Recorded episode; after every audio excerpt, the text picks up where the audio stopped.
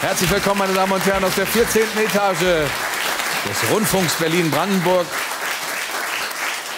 Leider nur am Theodor-Heuss-Platz. Das heißt, wir sind vom Zentrum noch ein kleines bisschen entfernt. Denn, wie Sie sicherlich alle wissen, muss natürlich die Karte Berlins völlig neu gezeichnet werden. Berlin hat ein neues Zentrum. Es liegt etwas abseits. Es ist trotzdem das Machtzentrum dieser Stadt. Das hat einer unserer Beobachter längst festgestellt. Das ist schon zwei Monate her, dass er zu diesem Urteil kam. Und es hat sich total bestätigt.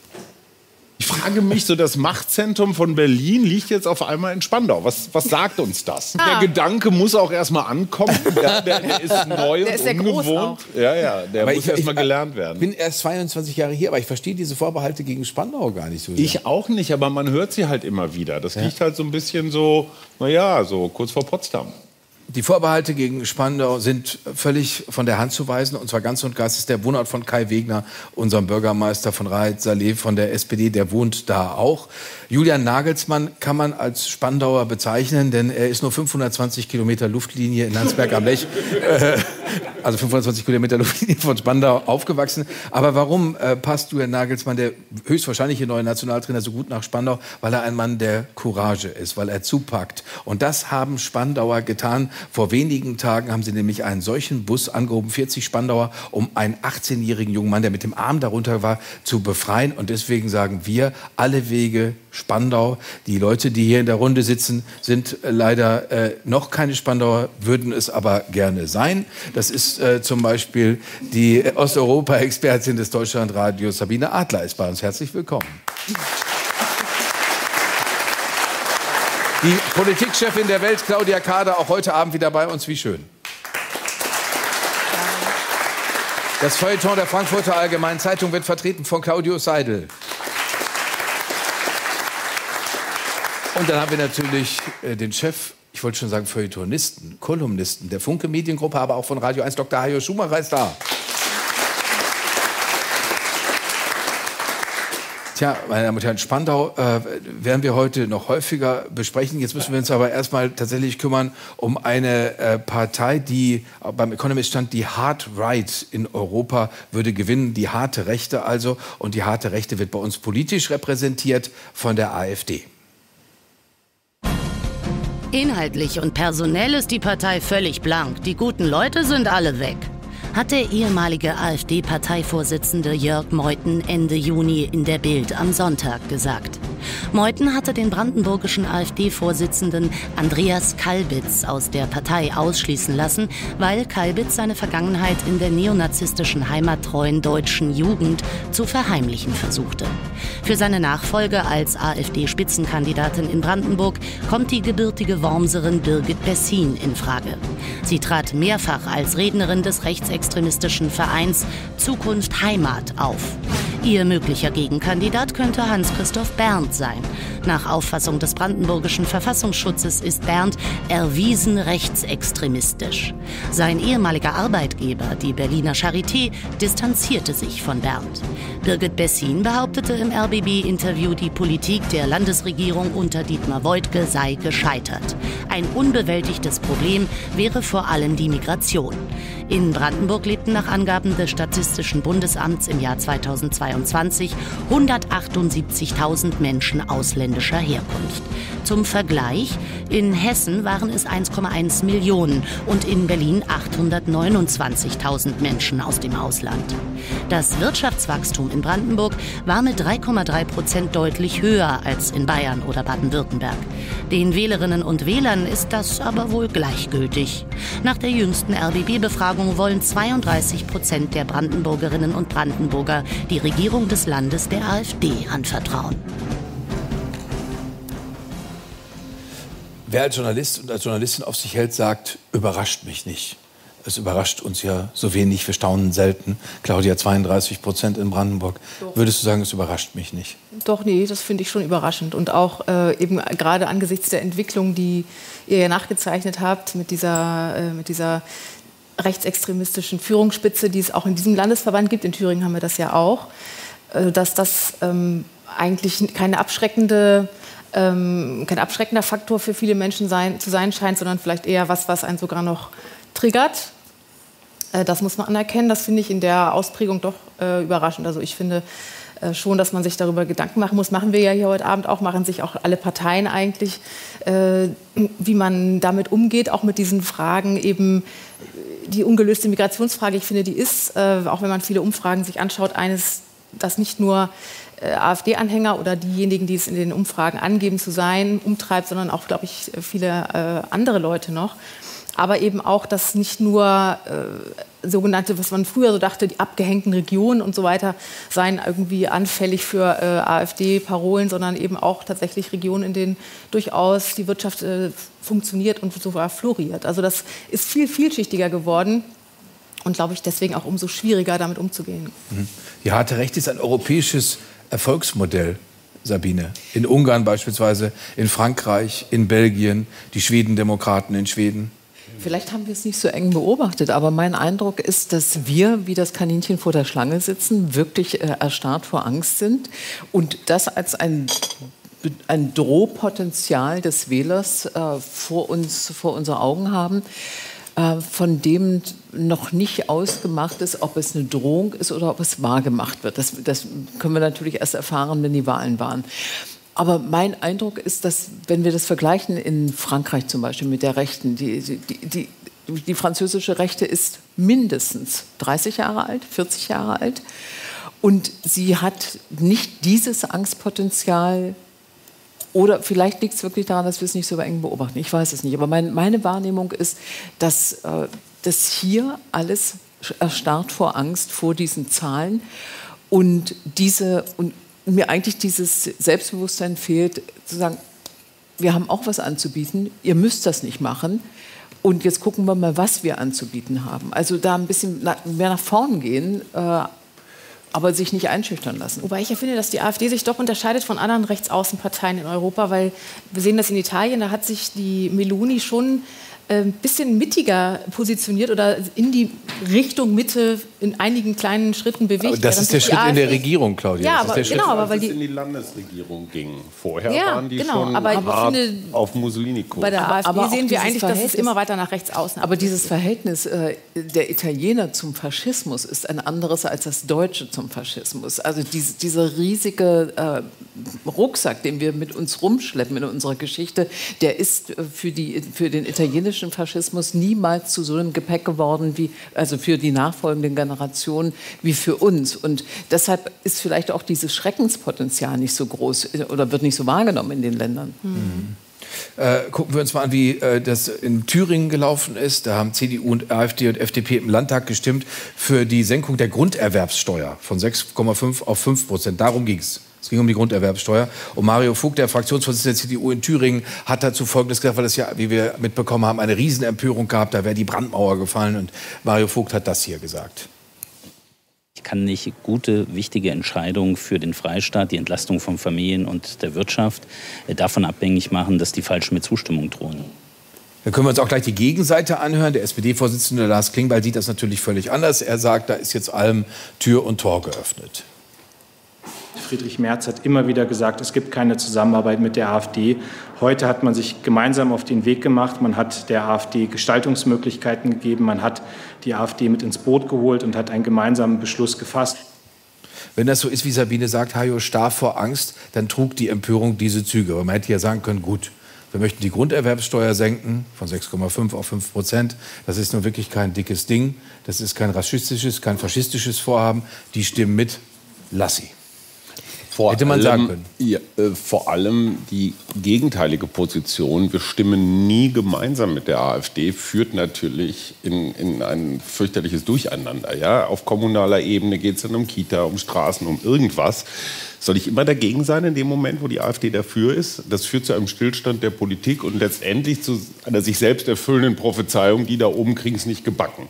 Also in diese Falle sollte man, glaube ich, erstens nicht tappen und zweitens alles das, was nicht nur in Italien und Frankreich, auch in Österreich, äh, in Kärnten schon vor vielen Jahren mhm. passiert ist. Der FPÖ. Der mhm. FPÖ, Jörg Haider, all das wiederholt sich jetzt so ähnlich. Und dahinter steckt eine Strategie. Und wir haben, glaube ich, ganz lange geglaubt, dass wir durch unsere Erinnerungskultur irgendwie immun sein dagegen. Nee, sind wir nicht.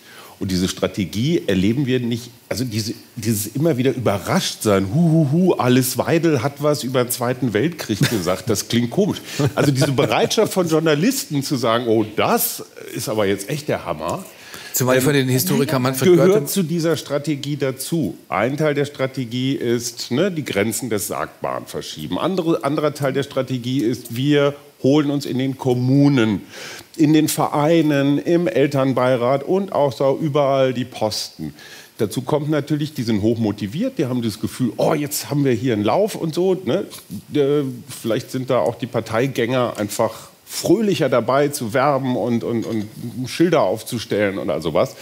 Und ähm, diese Strategien sind auch alle nicht neu. Das kennen wir aus Frankreich, das geht in den Kommunen los, das geht in bestimmten Ländern los, dann kriegt man irgendwann mal so die kulturelle Hoheit, dann hat man seine Schlägertrupps auf der Straße, die dann auch noch so ihre Sachen machen. Also es sind so ganz viele verschiedene Dinge, die alle zusammenspielen und die haben viel damit zu tun, dass die Zivilgesellschaft so ein paar demokratische Felder dann einfach auch einfach unbeackert lässt. Also wenn alle, wenn es darum geht, wer wird zum Elternvertreter gewählt, alle starren so auf ihre Schuhspitzen und keiner hat Bock. Ja, wenn sich dann der AfD-Vertreter meldet, dann schenkt man denen quasi die, die Teilhabe. Also es hat auch ein bisschen was mit der Aktivität der anderen zu tun. Und immer nur zu sagen, der Wojtke soll es regeln oder sonst irgendwer, ist zu wenig. Wir sind das alle. Jetzt reibt sich Herr Seidel schon ganz feuilletonistisch an der Nasenwurzel gerade ja, eben. Äh, äh, wollen Sie womöglich widersprechen? Sagen wir mal so die beiden, die gerade hier auf der Leinwand waren, die haben beide Unrecht und sie haben beide ihren Teil für die Stärke der AfD getan. Wenn Mario Vogt sagt, es ist uns egal, wer mit uns stimmt, wir tun, was gut fürs Volk ist. Dass das die Grunderwerbsteuer ist, daran habe ich große Zweifel. Damit legitimiert er aber praktisch die AfD. Wir und die AfD, wir wissen, was gut fürs Volk ist. Damit sozusagen bestätigt er die große Erzählung der AfD, wir sind näher am Volk. Wenn Lars Klingbeil wieder mal sein Entsetzen und die Brandmauer und mit diesen Leuten will man überhaupt nichts zu tun haben, äh, artikuliert, dann macht er einen Fehler, von dem wir uns ganz schnell verabschieden müssen, nämlich die Vorstellung, es würde helfen, moralisch gegen die AfD zu argumentieren. Damit damit betreibt man das Geschäft der ARD, der ARD, der AfD, bitte verzeihen Fast genauso schlimm. Weil äh, Tja, sozusagen Ihre Papiere nichts, liegen beim Pförtner. Nichts stärkt das Ressentiment so sehr wie Verachtung. Hochmut. Ressentiment ja, ist. Guter Punkt. Auf den, den, den, den Hochmut, ich mache mir eine Notiz Hochmut, da kommen wir gleich noch drauf zu sprechen. aber, lass, aber lass Sabine hat noch mich eines dazu sagen. Weil, Sabine guckt mich so sehnsüchtig weil an. Friedrich, Friedrich Merz zum Beispiel wäre der Mann, der die ideale Verkörperung einer guten Anti-AfD-Strategie wäre, die bestünde nämlich darin, diesen Leuten jedes Mal aufs Neue zu zeigen, wie inkompetent, wie ahnungslos, wie letztlich doof sie sind. sie mit Politik zu bekämpfen, anstatt mit Moral. Das aber die, die, ganze, die ganze Aufregung um dieses Abstimmungsverhalten, dieses eine Abstimmungsverhalten, muss für die Thüringer sehr, sehr seltsam wirken. Mhm. Denn das ist die ganze Zeit in den Kommunen doch mhm. passiert. Mhm. Da sind eben die Ortsumgehungsstraßen, die mhm. Kita-Plätze, wie sie finanziert werden und so weiter. Das ist die ganze Zeit passiert. Und jetzt mit einmal hat es auch Berlin mitgekriegt. Wie schön. Das ist, also da, da fühlen sich die Leute, glaube ich, auch ein bisschen veräppelt. Und natürlich ist das Kind im Brunnen, in den Brunnen gefallen. Es hätte aber da nicht landen müssen. Hätten die sich einfach vorher und nicht hinterher aufgeregt oder mit dieser Sache äh, äh, auseinandergesetzt, sondern tatsächlich vorher überlegt, was können wir zusammen machen, dass diese also mein Verdacht ist ja, die Landesregierung wollte festhalten an dieser hohen Grundsteuer, damit das Staatssäckel voll wird. Und äh, sie haben gemerkt, hm, das ist nicht wirklich zu machen, das muss man den Leuten erklären. Und anstatt sich zu einigen und auf diesen Wählerwunsch einzugehen, nämlich möglichst niedrige Steuern zu haben, lässt man es einfach laufen und wundert sich hinterher, wie Eine Regierung, die übrigens die von Anfang an äh, keine Mehrheit hat. Gucken wir uns nochmal den Generalsekretär der SPD, Kevin Kühnert, an, weil der da was Interessantes sagt, worüber wir weiter reden können. Kevin Kühnert spricht zu uns zum Parlamentarismus. So viel Macht hatte die AfD noch nie, wie ihr die CDU in Thüringen gestern zugestanden hat. Wenn das Schule macht, was gestern im Erfurter Landtag passiert ist, dann ist der Parlamentarismus in Deutschland ab diesem Tag ein anderer. Also ja, das ist, das ist die, das wollte ich dich jetzt gerade fragen, Claudia. Parlamentarismus bedeutet, ich lasse mich da reinwählen. Ich begeistere Wähler für mich, dann wählen die mich ins Parlament. Genau das hat die AfD geschafft. Tino Kropalla, der Bundessprecher der AfD, hat zweimal sein Direktmandat verteidigt, sogar gegen Michael Kretschmann, den Ministerpräsidenten von Sachsen. Also er hat zweimal 2017, 2021 sein Mandat direkt gewonnen. Direkter geht Demokratie direkter, geht Parlamentarismus. Genau. Also die, man muss, glaube ich, unterscheiden. Die, die demokratische Legitimation haben diese AfD-Abgeordneten im Landtag und im Bundestag, weil sie einfach mit demokratischen Wahlen in ihre, ihre Mandate erhalten haben. Man kann aber natürlich in Frage stellen, das muss man bei einigen AfD-Politikern wirklich machen, äh, was, ob sie demokratische Ziele verfolgen. Ja, da gibt's, muss man ernsthafte Zweifel anmelden. Das machen wirklich nicht alle. Die wollen zum Teil an den Grundfesten der Demokratie rütteln. Aber ich finde es wirklich äh, falsch, wenn Kühnert oder auch äh, Bodo Ramelow, der Thüringer Ministerpräsident von der Linkspartei, der sagte, es sei ein Pakt mit dem Teufel gewesen, äh, die sozusagen den Umgang mit der AfD allein oder die, die Aufgabe, die AfD äh, an ihrem Höhenflug zu stoppen, allein der CDU oder der Union insgesamt ähm, zu überlassen. Denn wie Sabine richtig sagte, natürlich hätte Rot-Rot-Grün als Minderheitsregierung äh, in Thüringen mit der CDU einen Kompromiss finden können. Das machen die punktuell äh, immer mal wieder, weil irgendwie müssen die ja auch in, regieren.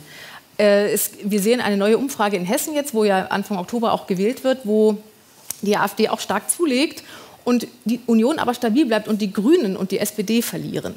Und da kann man sich dann schon fragen, auch wenn es das alles nur Sal also Ergebnisse im Saldo sind und man weiß jetzt nicht, wie unterschwellig die Wählerwanderungen da waren, aber das betrifft alle Parteien. Und auch die Performance der Ampel im Bund spielt eine große Rolle, wo oh, die Union ja. gar nicht beteiligt ist. Ich finde, dass die Union keine gute Oppositionsarbeit macht. Und ich finde, man kann auch, was in Thüringen passiert ist, jetzt als Union nicht feiern. Aber zu sagen, dass der Parlamentarismus ein anderer ist, er wäre auch ein anderer, wenn man wegen einer drohenden AfD-Zustimmung gar keine Oppositionsarbeit. Das ist das, was Hajo gerade gesagt so hat. Aber wenn, wenn, ich jetzt nehme an, nehme an, das würde in Brandenburg wahr. Das ist ja so, wie ihr sagt, das wissen wir ja alles noch nicht. Das ist noch ein ganzes Jahr hin. Aber 32 Prozent, immer an, die kriegen nur 28 Prozent, Hajo. Wenn man 28 Prozent im Parlament immer umgeht, ist das idealster Parlamentarismus. Das haben wir ja schon. Es gibt ja quasi Anti-AfD-Koalition. Koalition. Das heißt, das Einzige, was die zusammenhält, ist, wir sind gegen eine andere Partei. Das ist aber noch lange kein gemeinsames Gestalten. Und da kommen wir an den Punkt. Lieber Claudius, ich widerspreche dem Feuilleton ungern, aber dieses, die sind nur doof, so einfach ist das nicht. Die sind ganz inkompetent. Schön, das Politik weißt du nicht, weil sie nirgendwo mitregieren. Das ist eine Behauptung.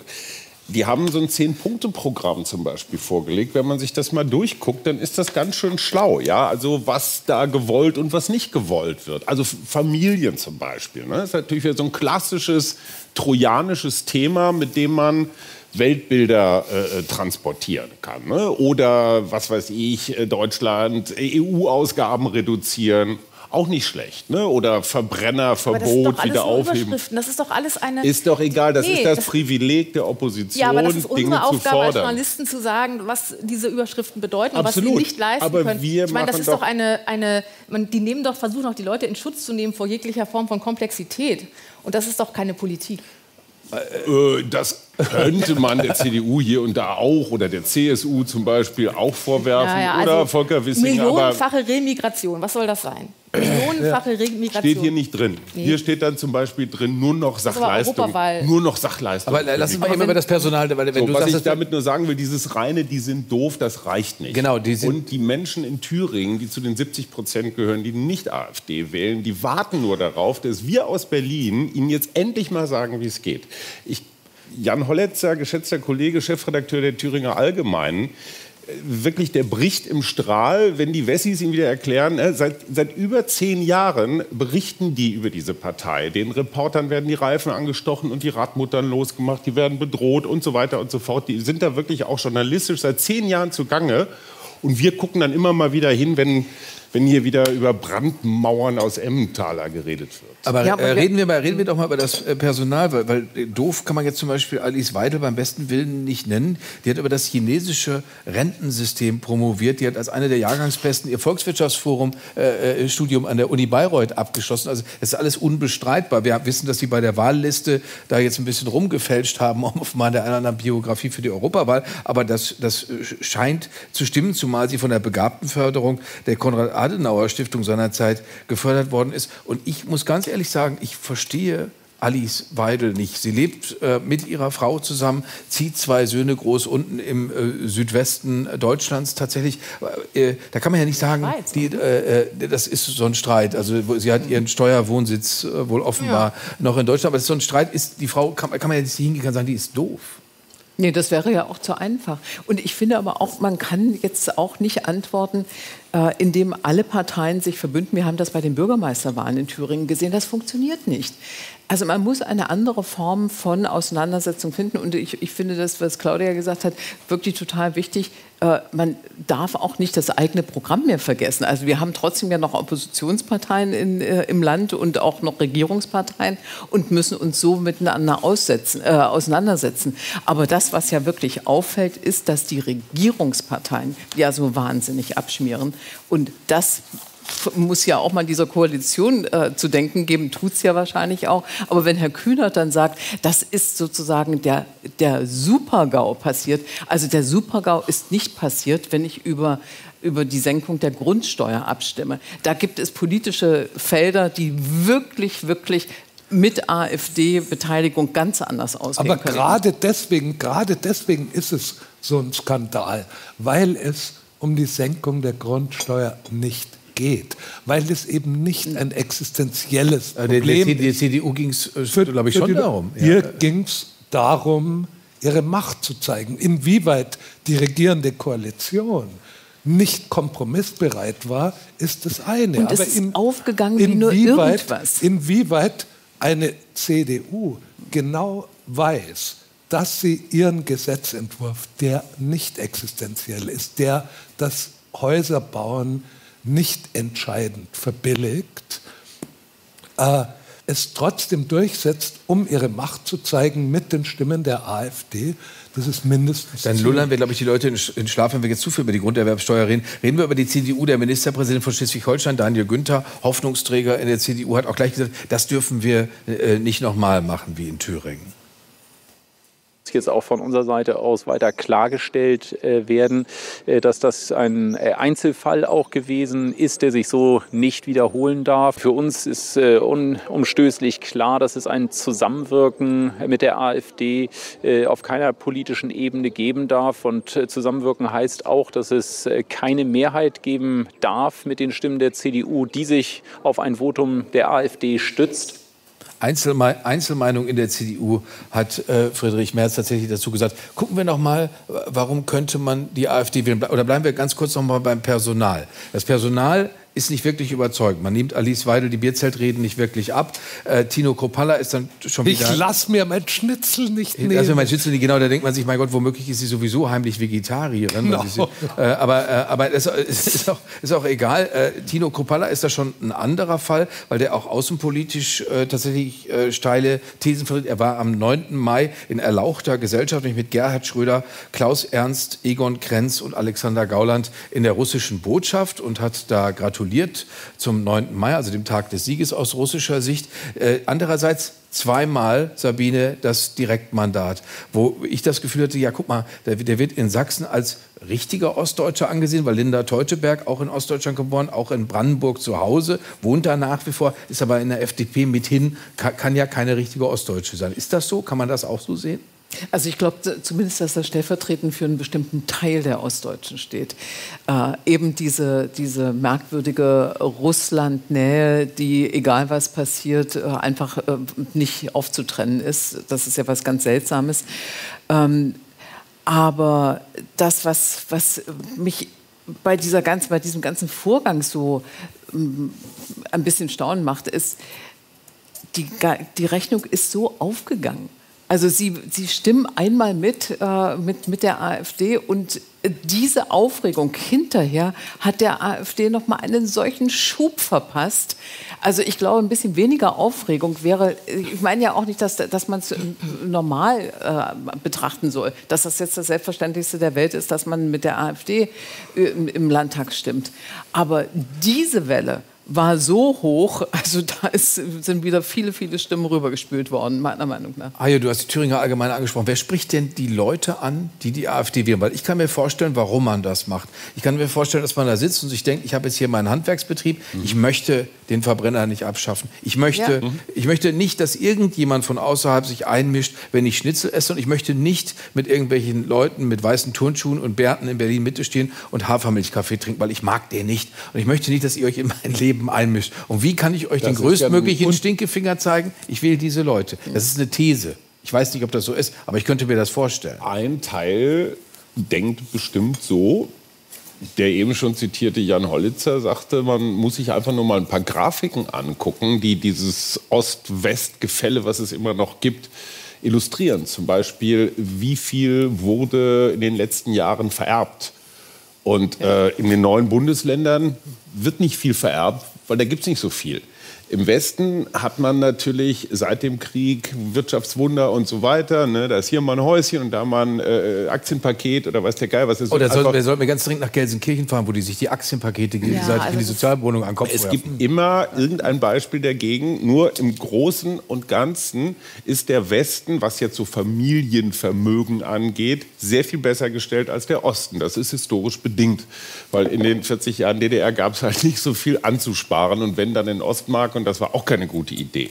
So, und jetzt kommt halt so eine Wärmepumpengeschichte und die erzählt, wenn sie dann natürlich so entsprechen, ne, Habecks Heizungshammer, ne, der kommt jetzt in jeden Heizungskeller, kommt jetzt kontrollieren, wie früher die Stasi, ne, Entschuldigung, war ein Spiegeltitelbild. Ähm, das sind natürlich Erzählungen, die den Leuten Angst machen und die verfangen. Das ist auch so ein Teil. Da wird natürlich diese alte Ost-West-Gegnerschaft wieder. Hier übrigens drin steht ja auch, so viel noch zu aber Putin, die haben ja, die, die Nord Stream 2 wieder reparieren. Aber, aber Claudia hat es ja gerade gesagt, die haben ja auch im Westen Zuspruch. Es ist ja nicht so, als würde in Bayern, in Bayern liegen sie, glaube ich, bei 12 Prozent. Ja. In Hessen, da wirst du, steigend, ja. Äh, da, da, wirst du eine aktuelle Zahl Das kommt ja nicht alles äh, tatsächlich nur aus dem Osten. Das heißt, es gibt klar, doch, aber wer, du hast nochmal noch mal, noch mal die Frage, ja, noch mal die Frage, wer kümmert sich um die Leute, die jetzt keine eingeschworenen Neonazis sind? Über die Leute brauchen wir, glaube ich, nicht reden, weil die erreicht man nicht. Die haben ein geschossenes Weltbild. Aber es gibt ja, da müssen viele andere Leute dabei sein, die tatsächlich wütend sind, die sagen, das mit der Ampel gefällt mir nicht, die sagen, ich kriege die 20.000 Euro für die Wärmepumpe nicht zusammen. Wie erreicht man die? Und ist das nicht eine Kundschaft, weil wir jetzt vorhin hatten, das muss die CDU klären, ist das nicht auch äh, durchaus eine SPD-Kundschaft? Ja, genau. Also ich würde sagen, man erreicht die tatsächlich. Es gibt tatsächlich auch Befragungen, äh, aus welchen Segmenten die Partnerschaft zusammensetzt und ähm, da äh, gibt es eben diese ganzen Hardcore-Leute, von denen du sprachst, aber eben auch Leute, die das zum ersten Mal angegeben haben in den Umfragen, dass sie eben äh, AfD wählen. Und Sie, die, die muss haben man Störsender hier. Die, die muss man erreichen. Und wenn, ein, ne? ja. wenn Olaf Scholz dann zum Beispiel sagt, das ist eine schlechte Laune-Partei, dann ist das kein Gesprächsansatz, würde ich sagen. Also ich glaube schon, man muss, äh, mit, fällt im Moment auch nicht viel mehr ein, als funktionierende Politik zu machen. Ich finde das Migrationsthema aus meiner Sicht ein ganz zentrales, vielen Dank, ein ganz zentrales, weil ähm, das ist seit es hat so ein bisschen was ESC-mäßiges, meine Damen und Herren. Für Luxemburg, Claudia Kahle mit ein bisschen Frieden. Äh, entschuldige, ich wollte dich das bei diesem... Das ist ein seit äh, fast zehn Jahren ungelöstes maximales Problem, nicht nur für Deutschland, für Europa insgesamt. Da finde ich, kann man schon erwarten, dass das in wechselnden Parteikonstellationen in der Bundesregierung oh, mal ja. irgendwie so angegangen wird, dass man von einer geordneten ähm, äh, Regelung sprechen kann. Also das oder, sind so Sachen, da kann man, glaube ich, was machen und da kann man auch viele Leute wieder zurückholen. Herr Thaddeus. Oder man, oder man sagt, ich halte mich von diesem Thema fern, weil ich kann da keinen Blumentopf gewinnen, ich gehe auf was anderes. Ich gehe auf Arbeit, ich gehe auf Wirtschaft. Problemlösungsverweigerung finde ich jetzt Gut, dann bleiben wir bei dem Thema, weil du es aufgebracht hast, nachdem Sie gesagt glaube, haben, was Sie sagen aber die Verantwortung der Konservativen, also der CDU und der CSU, für den Erfolg der AfD ist nicht zu unterschätzen. Aber Sie haben Seit, sagen Sie mal was, Herr Seidel, sagen Sie mal was zu den Leuten, sagen Sie was zu den Leuten, die die wählen. Die, die, wir können ja. ja. nicht immer drüber weggehen und so sagen, Herr, ey, das sind ganz einfach, ganz einfach, Herr Thaddeus, das Bedürfnis ähm, dass sich nichts ändern möge, dass die Welt bitte so bleibe, wie sie ist oder wie sie früher war. Wie sie dass, früher nie war. Dass Verbrenner durch die Gegend fahren und und Flugreisen ja, aber, unproblematisch aber, aber, aber, aber dieses, Seidel, das ist dieses, doch für uns auch neu. Das, das ist doch nicht so, als hätten Sie ja, haben doch nicht vor 20 Jahren gesagt, mein das, fürchterlicher Verbrenner. Dieses Bedürfnis ist verständlich und es wird eben die Illusion, dass es genauso ginge, wird geschürt von der CDU und der CSU genauso. Seit sie die Grünen zum Hauptgegner erklären, äh, lassen sie auch die Illusion wachsen, es könne alles so bleiben, wie es war. Und damit also, aber die CDU hat doch. Dann wählen die Leute eben das Original, nämlich die, die. So, aber warum? Die warum? Die CDU, ich, nicht, dass ich das toll finde, aber hatte lange Jahre auch einen stramm rechten Flügel diesen Stahlhelmflügel, Herr der Dregger. war in Hessen, ne? Herr Dregger. Zeig bitte nicht ne? auf mich, wenn, wenn du Nein, nein, äh, weil du gerade Hessen sagtest. Ne? Der, der, der immer so, äh, bringt mir ein Pferd, soll er immer gebrüllt haben, äh, weil er immer noch so in Kavalleriekoordinaten äh, gedacht hat dieser Typus, auch zum Beispiel General Schönbohm, ja, der war auch ein strammer Rechter, aber der war nicht braun, der war kein Nazi. Und diese Unterscheidung zu machen, ich, ich halte es für einen riesengroßen Fehler. Jeder, der auch rechtskonservativ ist, ihn sofort als Nazi abzuqualifizieren. Aber Hayo, das ist ja auch bei Hubert Aiwanger versucht worden, in den letzten 35 Jahren irgendeine Rede zu finden, wo er irgendetwas nationalsozialistisch Anrüchiges sagt, ist nicht gelungen. Der Typus des Bierzeltpopulisten war in der CDU und auch in der CSU immer beheimatet. Angela Merkel, Angela Merkel fand diesen Typus durchaus zu Recht komisch ja, und hat die Partei davon befreit. Das ist ein bisschen so wie beim FC Bayern, da fehlt auch der rechte Verteidiger. Der, der Posten ist richtig ordentlich besetzt. Und ich glaube, diese Brüllaffen, also die, die Stahlhelme, die gehören in die CDU. Da ist okay, das aber, das heißt, das heißt, die das, das, es gibt kein Klientel bei der SPD. Sabine, du wolltest entschieden widersprechen. Ich möchte entschieden widersprechen, weil ich glaube, wir, wir reden am Thema vorbei. Das, was die Leute doch wirklich aufbringt, ist, dass ihnen bei solchen Themen, die im Bierzelt verhandelt werden, nämlich ich möchte meinen Schnitzel essen, da ist nicht die CDU, die Ihnen das verwehrt. Und das, ist, äh, genau. und das ist auch nicht die FDP, die Ihnen das verwehrt, aber das sind SPD und Grüne. Und die dieses permanent. Ihnen auch nicht. Ja, aber so, so kommt es, ist halt es rüber. Die Propaganda also der wird, CDU. Es aber wird, Daniel ja, Günther ist doch Vegetarier. Also das nein, nicht nur.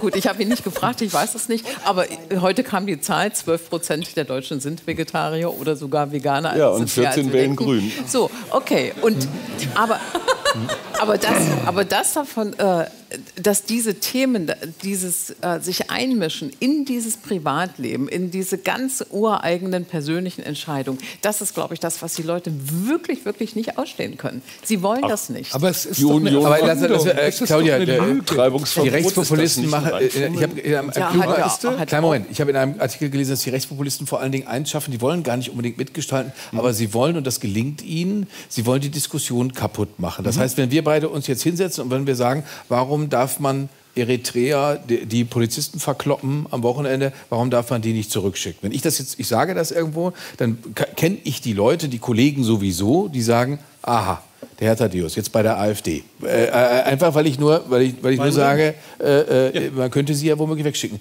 Äh, ist, ist, ist da was dran an der These, dass Sie die Diskussion mindestens die Diskussion zerstören, dass ihnen das schon gelungen ist, womöglich? Ja, ich meine, das haben wir ja in der Hand, das eigentlich äh, nicht passieren zu lassen. Das sind ja so, also man muss zwei Sachen, glaube ich, sagen. Also die, äh, das, was in Thüringen jetzt passiert ist, ist jetzt vielleicht nicht der Pakt mit dem Teufel gewesen, aber es ist super heikel für die CDU, weil die AfD, das muss man eben auch sagen, hat sich zum Ziel gesetzt, die CDU eigentlich überflüssig zu machen und äh, an deren Stelle zu treten oder zumindest äh, diese Partei an den Rand zu drängen. Und das, da muss die CDU schon aufpassen, dass das nicht gelingt.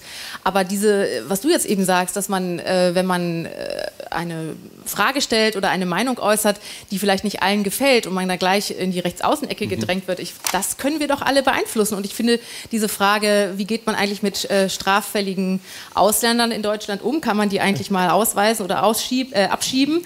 Äh, das ist eine total berechtigte Frage. Selbst die Ampelkoalition hat zu ihrem Amtsantritt versprochen, Ausweisungen, also das ist erstmal nur der Entzug des Aufenthaltstitels, ähm, zu erhöhen und damit auch die Abschiebung von Straftätern zu, ähm, äh, zu steigern. Und was ist in der Amtszeit der Ampel bisher passiert? Wir haben es recherchiert gerade heute. Das ist rückläufig sogar in der Ampelamtszeit bisher gewesen. Und das sind natürlich Ergebnisse, die versteht man dann auch nicht. Und das ist auch wirklich äh, in sich dann nicht mehr schlüssig. Das war ein Ampelversprechen, das Gegenteil ist eingetreten und die Unzufriedenheit darüber ist dann nicht überraschend. Einspruch, reden wir mal, reden wir, Einspruch. Bitte schön.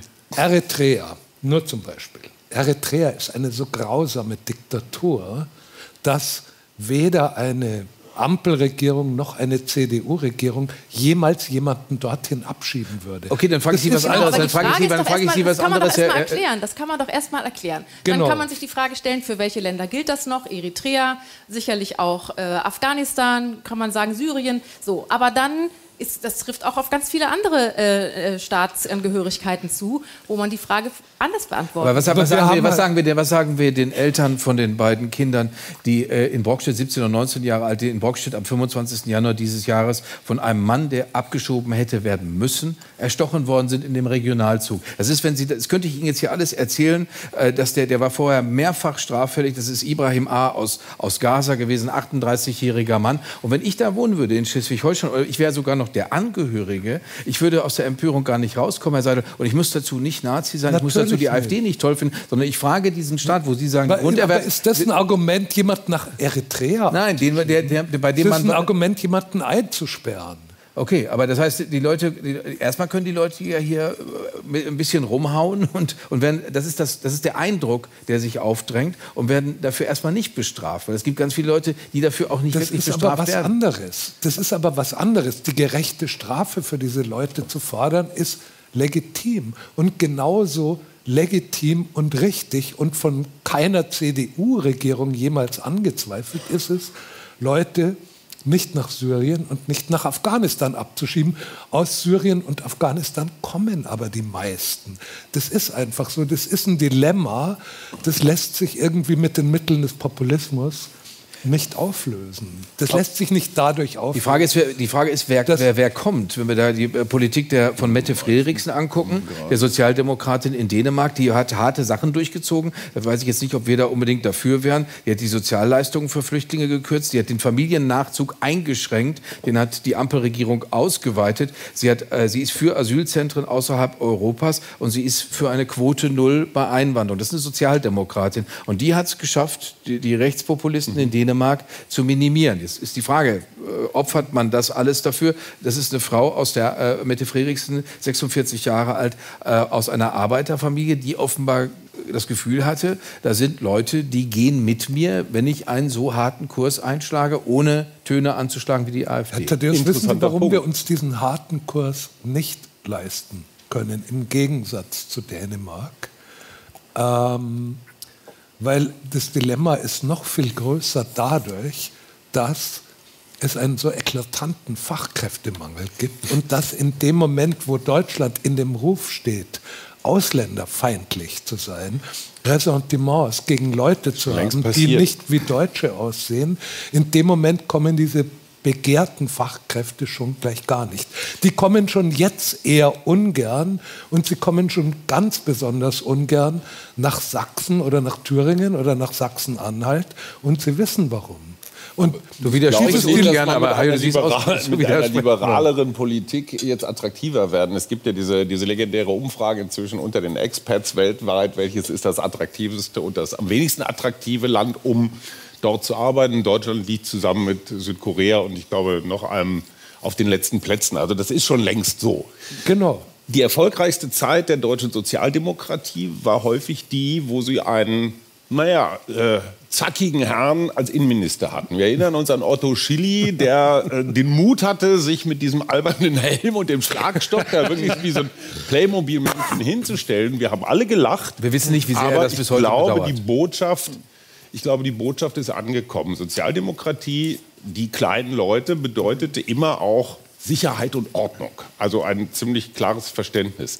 Ich glaube, Frau Faeser ist gerade auch ein klein wenig mitverantwortlich dafür, dass das Amt der Innenministerin mh, hm, so ein bisschen an diesem Recht- und Ordnungsimage verloren hat. Und wenn jetzt nicht Hessenwahl wäre, könnte ich mir vorstellen, dass wir da auch aufgrund der Causa Schönbohm schon einen Personalwechsel äh, erlebt hätten. Wir haben das an Boris Pistorius gesehen. Der ist nun nicht mal ein Rechter, aber das ist halt so ein Knochen, übernimmt die Bundeswehr, zack, populärster Politiker in Deutschland. Warum? Weil der irgendwie weil es diese Rolle niedlichen Fotos von ihm gibt mit der Feldmütze und dieser großen roten Nase, wo er aussieht wie so ein drolliges Kuscheltier. Ja, aber, aber Frau Lamprecht hat sich das auch aufgesetzt, aber die hat das Ja, aber die sieht aber so dann beim besten Willen nicht so aus. Das ähm, so, das ist aber der Punkt. Und ich glaube, eine Bundesregierung hat einfach auch sollte einfach auch von der Mannschaftsaufstellung her schlau sein. Und ich finde, Frau Faeser ist eine unschlaue Besetzung. Sonst kommen nämlich die harten Rechten aus dem Gebüsch. Nehmen wir hier einen guten alten Bekannten, nämlich Matteo Salvini, den stellvertretenden Ministerpräsidenten Italiens, der sich natürlich zur Flüchtlingspolitik geäußert hat. Wobei man dazu sagen muss, Italien ist auch äh, etwas anders auch belastet. 5000 Flüchtlinge jeden Tag in Lampedusa. Da Europa offensichtlich abwesend, weit weg, abgelenkt, ignorant und taub ist, müssen wir uns selbst bewegen und unsere Grenzen selbst verteidigen. Lampedusa und Sizilien können nicht den halben afrikanischen Kontinent aufnehmen. Da können, man kann man ihm noch nicht mal widersprechen. Nein, das ist aber wirklich nur die halbe Wahrheit. Also die Flüchtlinge kommen dort an, auf einer sehr kleinen Insel in sehr großer Zahl, das ist richtig. Aber sie werden ja auch sofort wieder weggebracht und damit entsteht wieder Platz für neue, die ankommen können. Jeden Tag 5000? Ja, das, das, das sind Platz viele, aber die landen, die landen ja tatsächlich nicht, die bleiben nicht in Italien, sondern sie landen unter anderem in Deutschland. Und wenn Deutschland dann das Rückführungsabkommen mal in Erinnerung bringt, dann werden genau zehn Menschen von 12.000 zurückgenommen in Italien. Und etwas davon muss Italien selber auch nehmen. Italien ist wirklich es hat eine große Bürde bei der Ankunft, aber es gibt die Bürde doch sehr, sehr schnell weiter und kann dafür aber ziemlich laut und, und äh, vernehmlich schreien. Ich also, würde gerne auf einen das ist, Unterschied aufmerksam machen. Mhm. Ähm, diese Bilder aus Lampedusa, die waren bedrückend und so weiter. Es sind aber andere Leute als die, die nach Deutschland kommen. Ich habe in letzter Zeit ziemlich viel geredet mit meinem alten Gesprächspartner Charles Huber, der Niederbayer und Senegalese zugleich ist und der mir so erzählt hat, was die Motive von Afrikanern sind, nach Europa zu kommen. Und das nicht, ist nicht das Motiv, ich bin bedroht an Leib und Leben, ich bin verfolgt von einer Diktatur, sondern die Familie legt zusammen und schickt einen, damit er dann ankommt und Geld schickt. Das ist ein anderes Motiv als die Syrer und die Afghanen, mit denen wir hier zu tun haben. Ich will nur von diese Leute, die aus Afrika kommen, das ist ein verschwindend kleiner Teil derer, die deutsche Landräte irgendwie äh, in den Nervenzusammenbruch treiben, weil sie keine Unterkünfte haben. Wenn es einfache Lösungen gäbe, könnten wir sie hier besprechen. Oh, es sei denn, wir wären im Wahlkampf, wie der Ministerpräsident Bayerns, Markus Söder, der hat sich jetzt auch wieder mit einem Vorschlag zu Wort gemeldet. Du guckst mich zu Recht erschrocken an, weil ich werde dich anschließend darauf ansprechen, auf die äh, Obergrenze der CSU und der, der CDU vielleicht. Also hier ist Markus Söder. Wir hatten in den letzten Jahren eine Obergrenze. Diese Obergrenze hat dazu geführt, dass wir Integration schaffen konnten. Und das brauchen wir jetzt genauso wieder, weil ansonsten wird unser Land äh, nicht nur ein Problem haben mit der Integration, sondern auch mit der demokratischen Stabilität.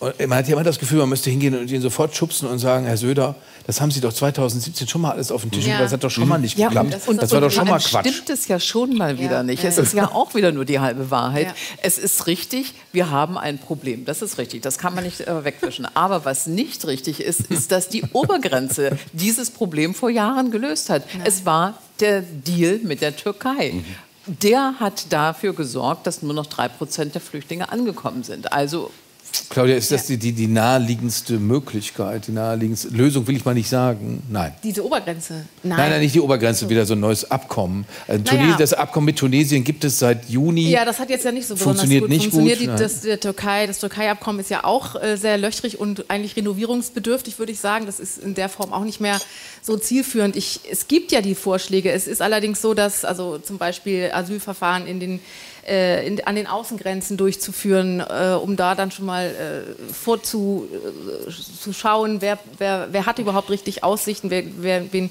wen lassen wir schon mal äh, dann ins Asylverfahren in die EU-Länder äh, und wen, wen müssen wir einfach gleich an der Grenze, weil es die Asylgründe, von denen du eben sprachst, gar nicht so gibt, dann wieder zurückschicken. Ja, das, das sind, finde ich, schon zielführende Ideen, aber das ist eben äh, da ist auf die EU leider auch immer Verlass, dass sie sich da auch äh, über Jahre verzetteln und das sich äh, auf einen Nenner kriegen.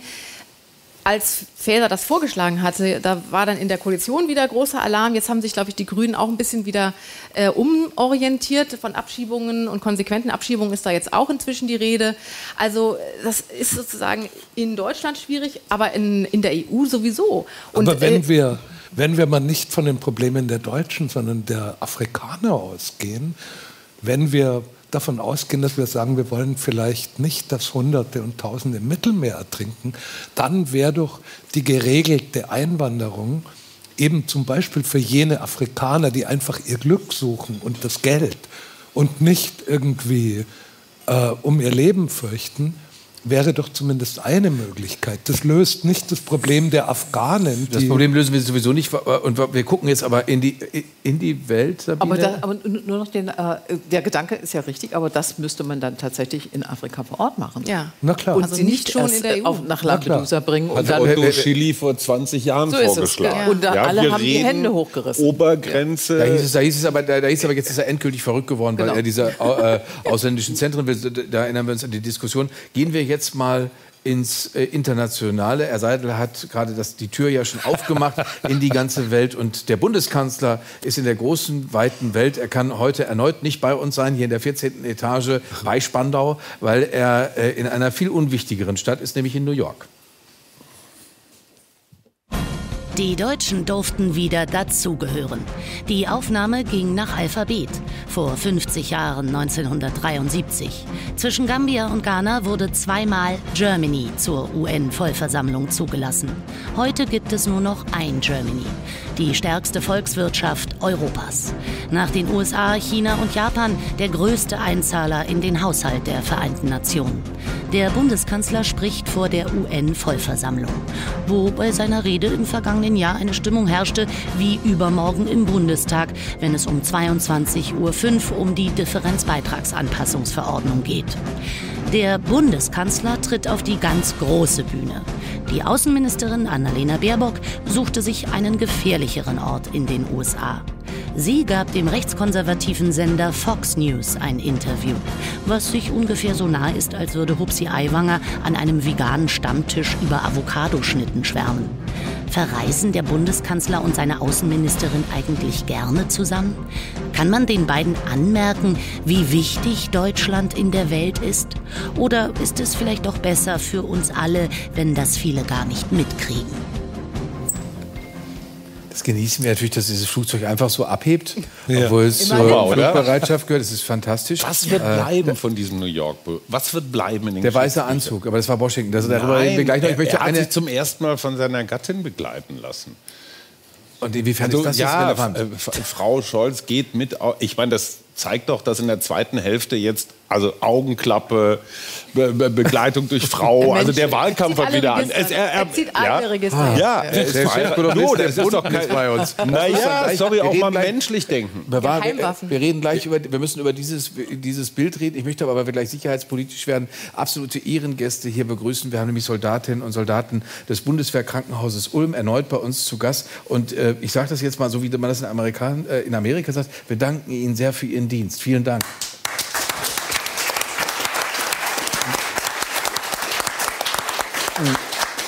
Nun also, äh, lieber Boulevard-Hajo, äh, ich muss zugeben, mir dieses Bild ist mir auch... Unterton nicht. Diese, dieses Bild ist mir nahe gegangen, weil es sieht so aus, als würde sie zum Waterboarding-Seminar gehen. Also so, so, weil, weil das so ein bisschen so... Mein Stand-Up-Paddling. Das so... so. Äh, äh, das ist womöglich nur die Sonnenbrille. Aber ich fand auch bei Fox News beispielsweise, da hat sie sich fabelhaft geschlagen. Also ich werde, glaube ich, noch Annalena Baerbock-Fan. Ihr auch? What? Nein? Okay, falsche Äußerung. Schön, dass du dich so von Inhalten treiben ja. lässt. Das habe ich, hab ich immer. Also ich finde auch Spandau sollte in den Weltsicherheitsrat. Aber, ähm, Das Nein, ist die eine viel, Forderung. Die, die Fotografenhonorare haben sich schon gelohnt. Ich finde das auch. Also, Stimmt, das kostet ja alles so viel. Ne, ja, das sieht gut aus. So, aber was, wen auf der Welt interessiert es, was die Deutschen gerade in New York machen? Ich, ja, ich glaube da, nicht, genau, dass da alle danke. mit fiebrigen Fingern sitzen und sagen, boah, was mag der Scholz wohl mitreißendes heute sagen? Aber andererseits ist es nicht so unbedeutend, weil wir, das haben wir ja gerade ja in der Lage auch gesagt, Deutschland ist dann doch tatsächlich sehr viel wichtiger, als es sich oft bewusst ist, ist mein Eindruck. Ja, ja. aber wenn, wenn die alte Platte abspielt, und das wissen wir nicht, ob der Kanzler das tut, äh, wir wollen in den Weltsicherheitsrat, dann kann er gleich aufhören. Also da kann er eigentlich nach Hause gehen. Denn das ist etwas, was wirklich keiner braucht. Also Europa braucht nicht den dritten Sitz im Weltsicherheitsrat. Und einen EU-Sitz gibt es nicht. Das war ja immer dieses Vehikel, was die Bundesregierung äh, bringen wollte die deutsche Mitgliedschaft im Weltsicherheitsrat als Vehikel für eine europäische da ist das Konstrukt, das nicht vorsieht und überhaupt diese gesamte UNO ja unbedingt rekonstruiert werden muss oder reformiert werden muss. Da sitzt ein Kriegsverbrecherland immer noch im Weltsicherheitsrat und entscheidet kräftig mit, dass man es nicht äh, bei der Verantwortung packen kann. Also da, da, ist wirklich vieles im Argen. Wenn er das vorschlägt, dass Russland rausfliegt aus dem Sicherheitsrat, dann hört man ihm zu, da bin ich sicher. Also der amerikanische aber, Präsident Joe Biden hat das, weil der Bundeskanzler wird nach unserer Sendung sprechen, aber der amerikanische Präsident Joe Biden hat tatsächlich die Russen auch äh, heute vor der UNO-Vollversammlung adressiert.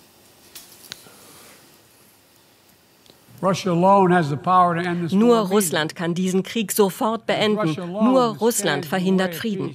Wenn wir zulassen, dass die Ukraine zerstückelt wird, ist dann die Unabhängigkeit irgendeiner Nation noch sicher? Die Antwort ist nein. Herr Thaddeus, wenn ich das aber richtig gesehen habe, hat Annalena Baerbock nicht irgendwie für den Sitz Deutschlands im Weltsicherheitsrat geworben, sondern sie hat bewusst Republikaner angesprochen, ja. um diese Republikaner auf ihre Seite oder auf die Seite derer, die weiterhin die Ukraine unterstützen mhm. wollen, zu ziehen. Das ist auf jeden Fall ein ehrenwertes Anliegen und mhm. ich glaube, da ist es auch nicht ganz sinnlos, wenn Absolut. sozusagen die, der zweitgrößte Unterstützer der Ukraine den größten. Klar, Preisfrage, auch, ja. wenn Frau Baerbock ablehnt, mit Herrn Lavrov zu sprechen, da in New York. Sie hat ja gesagt, mit dem rede ich nicht. Weil der sie auch angelogen hat, mehrfach, muss man sagen. Ach, das ist ja das ist total überraschend. Echt? Ja, ich ähm, finde das empörend, dieser Lavrov. Die Grundsatzfrage lautet für mich, ähm, ist das schlau? Oder sollte man nicht auch mit Lügnern oder Problemaußenministern, Problemkollegen sprechen, um sich nicht den Vorwurf machen zu lassen, die wollen ja gar nicht verhandeln? Also ist Sprechen selbst mit irgendwelchen schwierigen Menschen nicht besser als nicht Ja, wobei, aber das, ist diese aber, Ablehnung, Claudius Seidel hat ja gerade gesagt, die, die, Republikaner, die Sie in Texas getroffen hat, der eine oder andere dagegen ist äh, ein AfD-Politiker, ein Liberaler. Ja gut, äh, aber äh, man kann ja beides machen. Sie, das ist ja Ihre Entscheidung. Ist das schlau, Fra dieses Gespräch reichen wir die, abzulehnen? Reichen wir die Fra also Frage nein, weiter an Claudia nein, International? Nein, ich, ich halte das für unschlau. Mhm. Dafür also, ist sie Außenministerin. So. Also sie muss das machen. Ja, ja also die beiden Außenpolitik macht eh der Kanzler. Ich fand das mit den Republikanern äh, äußerst äh, gut und schlau, weil das war ja nun auch äh, die Erfahrung, die man gemacht hat in der deutschen Außenpolitik, als Trump ins Amt kam. Es gab keinerlei Gesprächskanäle zwischen niemandem. Also niemand im Auswärtigen Amt oder im Kanzleramt konnte da irgendwie auf gewachsene äh, äh, Strukturen oder irgendwelche äh, Kontakte bauen. Und das muss meine, das muss man mit einkalkulieren, dass Trump das vielleicht nochmal gelingt, äh, die nächste Wahl zu gewinnen. Und dann baut man da vor. Und das finde ich äh, eigentlich ganz, äh, ganz klug. Und äh, es werden ja auch mehr, mehr, sollen mehr deutsche Konsulate in den Bundesstaaten kommen und so weiter. Das finde ich also eigentlich gut.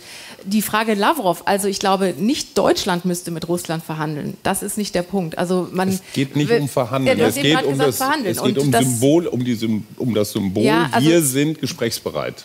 Ich würde Deutschland da nicht an, an erster Stelle sehen, um diesen Schritt Egal. zu gehen. Sabine, weil du die Einzige ja. in der Runde bist, die fließend Russisch spricht, würdest du Sergei Lavrov für den Deutschlandfunk interviewen? Ja, aber natürlich, unbedingt. Ja, das wäre ja total spannend, das zu hören. Und ich finde ja auch, äh, das ist die Gelegenheit, wo man mit den eigenen Argumenten ankommen kann. Also das geht ja nicht, man, man, kann nicht mit Herrn Lavrov reden oder wenn er mit einem reden möchte und nichts sagen. Also das, was man dann sagen kann. Oder das, so am Ärmel zupfen. Oder am Ärmel zupfen und sagen, hör mal jetzt mal richtig zu oder so. Äh, das geht ja alles nicht. Und das ist ja auch diese wirklich äh, geschickte Geschichte von Baerbock gewesen nämlich mit den Republikanern zu reden und zu sagen, das, was euer Präsidentschaftskandidat da erzählt von dem Beitrag der Europäer und der Deutschen, wie klein der ist, müssen wir mal kurz korrigieren. Da hat sich nämlich was getan in der Zeit. Und das, das ist dieses, diese eine Baustelle, aber die Baustelle mit Lavrov. Natürlich entspringt das auch einem Ärger. Lavrov geht immer raus, wenn es unangenehm wird äh, läuft dann, sitzt dann in, in, Shorts auf irgendwelchen Balkonen von irgendwelchen Tagungshotellen rum und, und äh, so.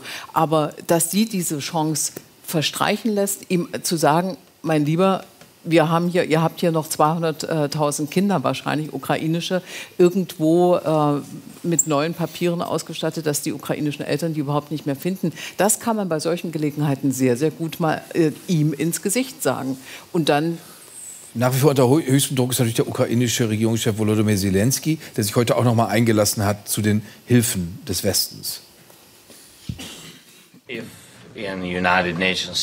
Es ist schade, dass die Vereinten Nationen noch immer einen Platz für russische Terroristen haben. Diese Frage sollten sich alle Mitglieder bei der UN stellen.